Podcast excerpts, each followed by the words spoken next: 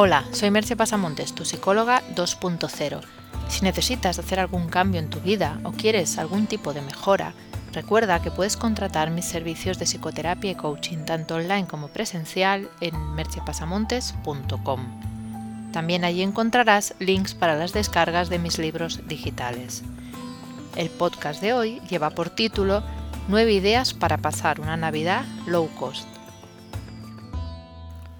Aunque volver a hablar de la crisis puede sonar ya pesado, lo cierto es que la situación que tenemos desde que empezaron los problemas económicos en el 2008 no es la más halagüeña posible en el plano material. Todavía hay muchas personas sin trabajo y muchas otras con contratos precarios, y bastantes también con sueldos bajos. Ante ese panorama, yo creo que se impone una Navidad low cost. Muchas personas critican que la Navidad es una fiesta consumista, de derroche, de gastar en cosas que no necesitamos. Yo estoy bastante de acuerdo en esta afirmación, pero también creo que no es obligatorio que sea así. En nuestra mano está celebrar una Navidad low cost, sin excesos económicos. Y, y ser low cost no quiere decir ser infeliz ni aburrido. Se puede ser muy feliz gastando menos. Es posible que más feliz que gastando más. Solo hay que saber cómo hacer ese downshifting. Y podemos también aprovechar el parón y el clima de buenismo que se crea para fomentar otros valores distintos del consumismo, la solidaridad, el amor, la honestidad, Veamos, pues, algunas de esas ideas de nuestra Navidad low cost. Pedir cosas que necesitas. Cuando digo low cost no quiero decir que no puedas gastar en nada, sino no gastar en cosas que no necesitas o que se quedarán en un cajón, pero puedes aprovechar para pedir o comprarte algunas cosas que realmente quieres o necesitas y que tal vez por cuestión de precio no habías encontrado el momento de comprar. Moderación en comida y bebida. No hace falta ponerse como el Kiko porque sea Navidad, porque además de antieconómico no es saludable. Puedes pasarlo igualmente bien comiendo y bebiendo menos, y no comprando los típicos alimentos que suben por Navidad. Planifica tus compras y opta por alimentos más sencillos, bien cocinados. Moderación en las compras. Del mismo modo que puedes pedir lo que necesitas, puedes procurar no comprar cosas inútiles.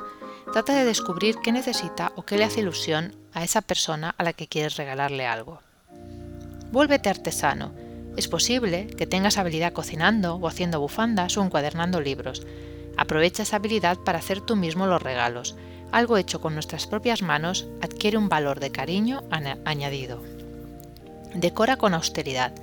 La decoración navideña tiende al exceso y a decir verdad a ser un poco kitsch.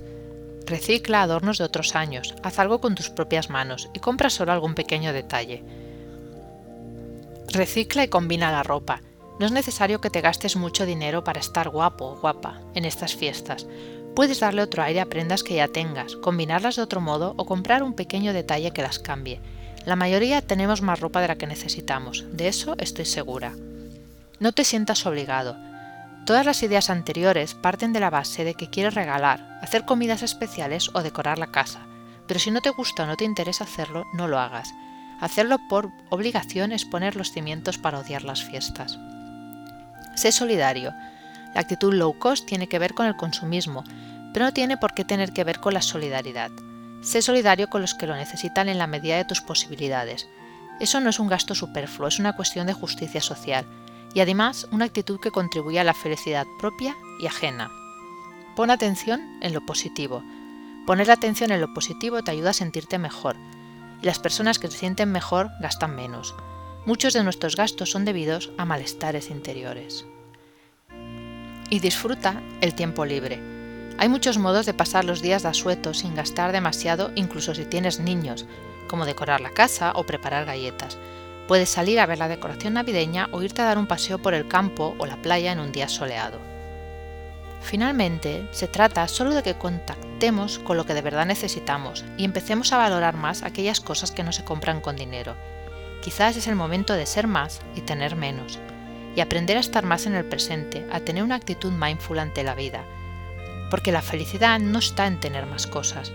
Por eso te deseo para estos días que seas capaz de deslizarte en ese estado de plenitud en el presente que te da el mindfulness el mayor número de veces posible, pues cada vez que lo haces renaces un poco y vuelves a vivir de nuevo. Y si no sabes cómo hacerlo, contacta conmigo, puedo enseñarte. Solo me queda decirte que pases una feliz Navidad y que te espero, como siempre, en el próximo podcast.